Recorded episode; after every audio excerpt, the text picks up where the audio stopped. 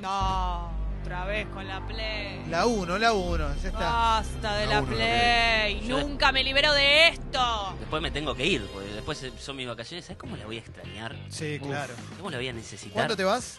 Me voy el viernes de la otra semana. Ah, ya. Ya. Ah, la, la. Ya tengo todo Te armadito. vamos a extrañar. Yo también, los voy a tener un montonazo. Toma, toma. Pero les voy a ir mandando mensajitos, así no me extrañan tanto. Y me sacaré alguna que otra selfie. Porque... Había una remera que, que vendían en, en- ¿Viste esas remeras que se compran los turistas que no me quería, no me animé a comprar porque dije es demasiado payasa y te voy a dar para que me la traigas? Ok. Te arrepentiste Ok. ahora. La de que hay un perrito con eh, anteojitos y un. ¿Cómo se llama? El. ¡Ay, no me está saliendo Trajecito. El coso de los médicos. Ah, Ambo. sí, un estetoscopio. Estetoscopio. Estetoscopio, por Dios, que dice Trust me, I'm a doctor. Confía en mí, Ah, soy un doctor. Y la voy a usar, ya fue. Qué Obvio. emoción. Eh, en vez de hacerme cheronca. Bueno, Fecito, hoy vamos a hablar de algo que yo desconozco, pero que es un peligro. Bien, sí. ¿No? Primero y principal, vamos a aclarar. El sexo. Este, un cura era el chavo. Esta columna la queremos hacer hace rato y nunca entendimos bien cómo abordarla para no avivar a la gilada. Justamente algo que puede llegar a ser muy peligroso.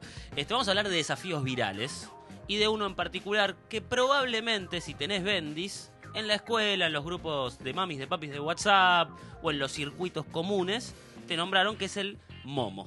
Uf, Leo, a mí me dijo, loco, en una reunión de padres me hablaron de Momo. ¿Qué onda? Entonces decidimos abordar esta Que no es el rey internet. Momo, No. no. ni Momo Sampler, No. ni el Momo Venegas. ni el hijo de Jimena De- Barón. ni el hijo de No, Jimena ni Barón. la llanta Morrison momo. no, Esta, esto es el Heavy. momo malo. Sí, el momo malo, digamos. A ver, primero vamos para atrás. Desde que Internet es de uso doméstico, empezó a haber una manera de contar historias de terror o intentar asustar, que justamente es la finalidad de una historia de terror, a través de las herramientas que no hay Internet. ¿A quién no le llegó en su momento un correo electrónico de hola, soy Juana, me mataron a piñas? Si no le mandás esto a 15 personas, me voy a aparecer a las 3 de la mañana en tu habitación. Y vos, por la duda, bueno, yo lo reenvío, ya fue. Sí. Todo eso es una manera de propagar la historia de terror, justamente el relato terrorífico, en, de una nueva manera, en la era viral. Eso es algo aparte que por ahí podemos hablar en otro momento. El tema es que en Japón, hace tres años, empezó a correr entre pibes y pibas de escuela primaria, más que nada, un contacto de WhatsApp. Con una foto de una mujer con los ojos saltones, la nariz muy fea, una foto muy, muy Horrible. terrorífica. ¿Puedo hacer una pregunta muy tarada? Sí, Que está relacionada con eso. Esa foto no es real. Ahora te explico Ah, de dónde viene esa foto porque ya se sabe. Bien. Este, y el nombre de Momo era el contacto. Este contacto de WhatsApp les pedía cosas a los niños, a las niñas con las que hablaban, les respondía, les iba metiendo en una charla y supuestamente, digo supuestamente porque no está confirmado del todo, les hacía pedidos de que se autoflagelen, de que se suiciden, les robaba Claro. información importante y demás. Vos me preguntabas por la imagen. Sí. La imagen, la, la persona que creó esta, este hoax, como le dicen en inglés, eh, la sacó de una muestra de terror que hubo en Japón en agosto de 2016. Oh, Es la leyenda de la mujer pájaro. De hecho, si vos ves la foto entera, es esa cara terrorífica y el cuerpo de un pajarito. Es una historia de terror de una mujer embarazada que la matan de una manera violenta y que habita la zona en la que está. Porque parece una foto de una mujer, pero súper deformada. Exacto, sí, seguramente la vieron, ahora ya es como un chiste. Sí. Eh, es- los ojos muy saltones, no tiene nariz, la cara rara y el pelo negro puntiagudo. Eso seguramente lo vieron. Ahora, cualquier ser humano con acceso a WhatsApp puede ponerse la foto de, de esta escultura y ponerse de nombre de contacto Momo. Y de esa manera, ese contacto se puede pasar de, de mano en mano, de WhatsApp a WhatsApp, de compartir contactos, y de esa manera se propaga el momo. No es una persona, un loco o El una momo. leyenda viral que anda haciendo eso, sino es una técnica de grooming, una manera de que un mayor, un pervertido, un tipo horrendo, contacte niños o niñas y los haga hacer cosas en su nombre. tremendo. Yo lo que no entiendo es cómo los niños no se, no se asustan en vez de hacerle caso. No, se sea, es que muchos se asustan, sí. El y tema por es- eso le hacen caso. Eh, no, hay algunos que se asustan. El, el gran problema cuál es que los chicos, le, le digo a Fe también para que más o menos. Él es un bebé. eh, exacto. A mí me da miedo. El gran problema es que los chicos eh, primero no quieren hablar de esto porque le tienen miedo. Y cuando te enterás que esto existe, cuando primero que entre ellos se cuentan y si no es entre ellos, que le contó llorando a alguna madre, algún padre de algo que aparece y ahí vos sabés qué es. Después están los otros pibes y los otros pibes cuáles son los que le hacen caso. Claro. Si no- alguien tuvo experiencias, que mande mensajes o audios a la o sea, no, no es, es que una se- locura lo que se vive. No es que ¿eh? hablan, porque esto me parece que es importante, no es que hablan amigablemente con Momo. No. Están amenazados, no es que A ver, tienen igual, una perdón, El conversación. rostro es increíblemente Yo- monstruoso. Les aparecen, les yo, yo aparecen haría una salvedad acá. Hablamos de Momo como si fuera una persona, como si fuera un tipo que está escondido con tres computadoras chateando con niños y niñas. Momo es más bien una movida, una manera de contactar niños y niñas. Entonces, si- Pero no les habla, no les hablan como mm, alguien que se quiera hacer amigo, los No, hablan desde el miedo, desde desde la el miedo, amenaza. desde el terror, particularmente en esta Ok, práctica. aparecen en los videos de YouTube de los chicos de los dibujitos. Sí, Eso, ese es el gran problema. Se les meten en lugares donde ellos están viendo un video de algo. Peppa y- Pig, por ejemplo, Es fue el más como Claro. el hombre de la bolsa, el cuco, todas esas Tal cosas cual. que nos daban miedo a nosotros. La diferencia es que vos ahora podés hablar con el hombre de la Hablar. bolsa Me- o con el cuco o cualquier cosa. Este, Igual hay algo de, hay algo de, de valen- digamos, de, no sé, lo- lo- para tratar de encontrar un paralelo a cuando nosotros éramos chicos, no sé, jugar al juego de la copa, ¿no? Digo, Sí. ese tipo de cosas, de que requiere una cierta, eh, por decirlo de alguna manera, valentía hablarle a Momo. Stranger O sea, Things. Claro, digo, hay algo donde, donde los pibes lo hacen, supongo, empieza como una aventura, como un ganarle un miedo y termina siendo un problema, ¿no? Algo así sería. Sí, exactamente. Dice Matías, mi sobrino entró llorando porque lo asustaron con el Ayuwoki, no sé qué es, desde un celular que no tenía agendado. Era un compañero de la escuela, casi voy a la casa del nene y lo acabo trompada, dice Matías. Claro. Es una manera de decir, Ta- obviamente. también ¿no? for- eh, forma de modo de chiste. Che, mira, me hago pasar por Momo y le asusto a mi compañero, le asusto a mi compañero. Eh, soy psicólogo de niños, dice Benjamín. Me llegan varios casos de niños que han visto videos de Momo con trastornos de sueño y ataques de pánico como consecuencia de la exposición. Exactamente. Este, lo que decía Leo, hubo un video muy famoso de Peppa Pig que se subió a YouTube Kids, o sea que de alguna manera se filtró en todos los controles que tiene YouTube Kids, en el que en el medio del video aparecía el momo y te hacía un comentario y qué sé yo. Este, de vuelta, no es un ser humano, un, villano que está escondido No, en es Japón. una- adultos Es una movida, eso. es una movida, a veces adultos, a veces grandes, a veces chicos. Para mí, el principal problema o, lo más peligroso de Momo es cómo lo podemos llegar a propagar. Cómo lo informamos. Yo ayer hablé con una docente y dije, che, mire, que desde primario me dijo, nosotros estamos al tanto de que existe Momo como existen un montón de otros retos virales. Lo que hacemos con los chicos y con las chicas es alentarlos a que entiendan en qué momento se termina la pantalla y en qué momento es la vida real y qué cosas hay que hacer y qué no. A los padres y a las madres le hacemos mucho más hincapié en qué movidas existen. Dice Filipo, mi hijo de 11 descubre a Momo a través del mito urbano por internet. Lo mismo pasó con la ballena azul. Mi generación no hablaba de suicidios a los 10 años. Escuchás esas palabras en la Bendy y se te mueve todo. Claro. Claro, nosotros no hablamos de eso, es verdad. Este, la ballena azul eh, también, en su momento era un viral más que nada, un desafío de cortarse. También está el mono espacial. Hay un montón. De vuelta, no quiero avivar gilada, que digan, ay, a ver qué es esto, y, y terminen encontrando algo peligroso. Yo ayer hablé con Seba.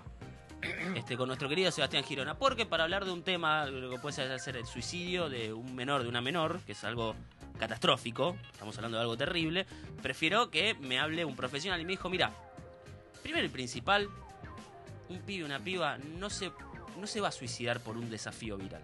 No va a buscar la muerte, como lo va, puede llegar a ser un suicida.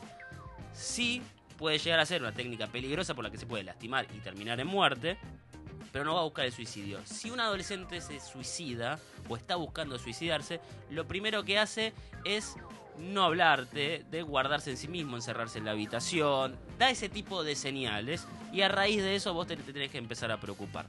Ahora, ¿los chicos y las chicas se suicidan por momo? No, se suicidan por otras cosas.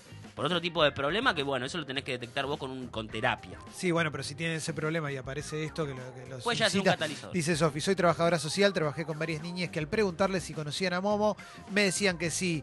Algunos de ellos me explicaban los desafíos que les proponía, incluso les hacían llamadas telefónicas a la madrugada por WhatsApp. Por este motivo no podían dormir tranquilos. Este, Qué miedo. ac- acá en Argentina trascendió un caso este, que no se terminó de resolver o no terminamos de entender bien qué sucedió. Sucedió en Ingeniero Maschwitz en julio del año pasado. Una piba de 12 años se filmó cómo se ahorcaba. Crudísimo. En el momento lo primero que hicieron fue relacionarlo este, con Momo. Automáticamente porque... Ah, ahí ya había- existía Momo. Sí, sí, Momo desde 2016-2017 Ah, ya está dando vueltas en el mundo. Este, nunca terminó de quedar en claro si verdaderamente la piba había tenía contacto con lo que se puede conocer como el desafío de Momo o si había sucedido otra cosa. También había, yo te digo por notas que lees en, perfil, en La Nación, etcétera, había una investigación por abuso sexual. ¿Qué voy aclarando? Que este es el caso más relevante que tuvimos en Argentina de Momo, por lo menos en los medios, que nunca te termina de estar claro. Entonces yo no te puedo decir, hay chicos y hay chicas que se suicidan por Momo. Si hay chicos que los asustan, si hay chicos que lo usan en joda, si puede ser una técnica de grooming que es algo grave y ahora vamos Sí, a que explicar no por se qué. deben poder dormir, eso la, la mayoría. Pero yo no te puedo asegurar que se suiciden o no en el mundo, y acá en la Argentina particularmente, por Momo. Dice Manuel, en el colegio de mi hija nos hicieron una reunión de padres para comentar cómo abordar el tema Momo con nuestros hijos porque un nene golpeó a la mamá con una tijera porque Momo se lo pidió. Eh, Exacto. Hay algunos trazos en el mundo de que tema, Momo ¿eh? te pide que. Odio hablar como si fuera una persona, pero te pide que flageles a tus familiares. Este, en, en India hubo un caso de uno de un nene que eh, lastimó al hermanito. Dice Ariel, el hijo de mi amiga se quiso tirar de la ventana porque no quería hacerle daño a su mamá y a sus hermanos. El momo les decía que les haga daño. Por suerte ya va al psicólogo, el nene está mejor.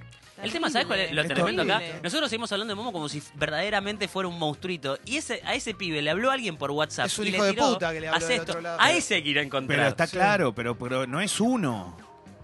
No es un uno, es un montón de gente que están en el mundo haciendo mierda Hay al- todo. ¿Hay alguna manera de, regu- de regular esto teniendo, no sé, el celular de tu hijo? Primero y o- principal, esto lo decimos siempre que no en internet abordamos temas de bendiciones y celulares. La mejor manera es, primero, no prohibir, porque de alguna manera va a encontrar cómo conectarse a la internet y a las redes sociales y a los servicios de mensajería. Y número dos, estar al tanto. No invadir, pero estar al tanto. Tenés una Bendy que tiene su primer celular, chatea con sus amigos, con sus amigas, lo lógico, con la chica que le gusta, con el chico que le gusta, etcétera, con familiares, con primos, con primas, con tíos, con tías, bien, ves un contacto. Vos tenés la obligación de revisarle el celular. Ves un contacto que no te gusta y ahí intervenís. No intervenís con la piba que le gusta y ves que se mandó mensajes. No intervenís con el amigo que por ahí están hablando de algo medio subido de tono. Intervenís cuando ves algo que es desconocido. Mauro, Buen día. Nosotros eh, el año pasado, si no me equivoco, lo agregamos a Momo al celu cuando teníamos radio, teníamos yo- un celu de oyentes. Yo me renojé. Lo agregamos, le escribimos, no, no contestaba nadie. Es, es eso, hay que desdramatizar con los chicos. Es alguien que está detrás de todo esto que quiere hacerle daño a los chicos, hay que explicarle a los chicos como una vez sacamos eh, un experto en seguridad informática que nos dijo que él le explica a, lo- a los hijos que cuando entran a internet, internet es como, como el mundo real, ¿viste? Es como hay más gente que no te quiere que la que te quiere. total. En el mundo real es lo mismo, digo, tu familia y, la gente que, te- que tenés cerca son muy pocos en relación a la población mundial. Entonces hay que tener mucho cuidado con eso, decirle siempre eso a los chicos. es, ojo en internet porque hay gente mala, hay gente muy mala, como en la calle, vos no tenés que hablar con desconocidos, lo mismo tenés que hacer en la vida real. Momo es una, es, eh, es, es una pelotudez más entre un montón que hay para hacerle daño a los chicos. Eso lo que dice Leo es tremendo lo de los videos. Gente que edita video, poner, están buscando My Little Pony, vos entras a YouTube Kids y estás viendo My Little Pony y de repente te aparece Momo. Los pibes se pegan un cagazo tremendo. Claro. Y tienen miedo y son chicos y es totalmente entendible. Lo primero que creo que también como padre, madre, vos le tenés que inculcar es que no tengan miedo. Que, que se queden tranquilos, que está todo bien y que eso es una pavada de una persona que quiere hacerle mal a alguien, pero que no le va a hacer nada. Que la verdad, mientras venga, se lo cuente, está la familia, está, está la gente que lo quiere y que la quiere y que no va a pasar absolutamente nada. Porque el, el- el problema es esto, eh, causa muchos trastornos en lo más chiquito. Y nosotros no teníamos este tipo de conflictos cuando éramos chicos, porque no teníamos redes sociales, ni celulares, ni nada. Pero están, aparecen un montón. Lo de la Yuwoki este también es tremendo. Kaya me habla todo el tiempo de la Yuwoki, la Yuwoki. No sé qué carajo es. ¿Pero sabe dónde sale? De Michael Jackson. Sí. O sea, er- o sea, Anya no, no saben quién es, no saben quién es Michael, pero saben eso. Ay, qué horror. Claro. Eh, ah, quiero-. Quiero remarcar algo que dijo Mauro antes. Si viene tu Bendy, que tiene 12, 13 años ya, digamos, tiene edad para empezar a conocer el mundo y te dice, quiero ir al kiosco, dame plata que quiero ir a comprar algo, una pavada. ¿Qué le decís?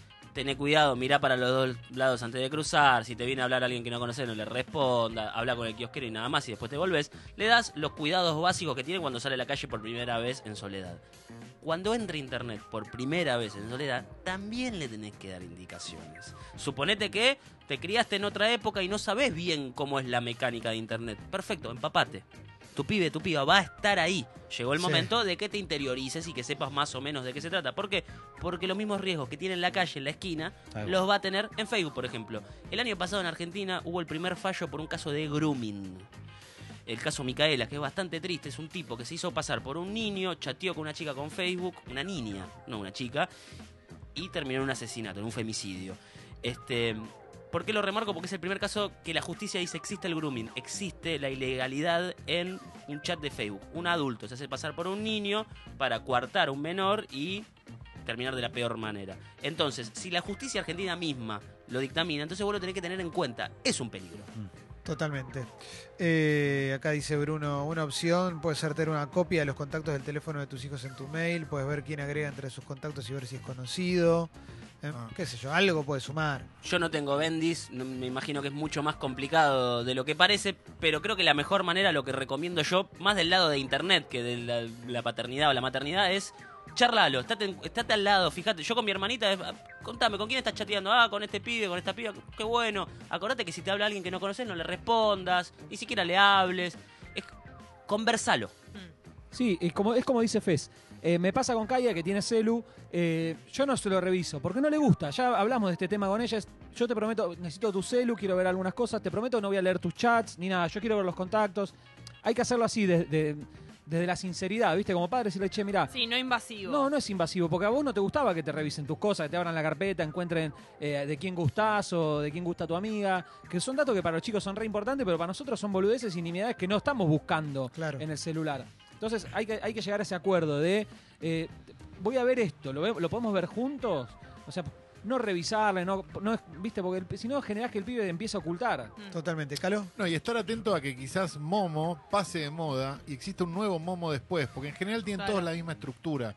Digo, Momo, el Michael Jackson, el Slenderman, no sé, todos Como es un virus. alguien queriendo que alguien haga algo malo. Entonces, estar atentos más me parece a la estructura de lo que pasa que al nombre específico. Bueno, Sí. ahora hay un, un chabón que está mandando una carta para que firmes y, y le ajusten a todo el país. Si estamos hablando de Momo es porque ya medio que quedó atrás. Claro. Eso es una realidad. Si lo estamos tocando acá nosotros es porque, dentro de todo, quedó atrás. En Argentina se suicidan 500 adolescentes cada año. Es una de las causas más grandes de muertes de adolescentes en Argentina. ¿Por qué traigo este dato? No se suicidan por Momo.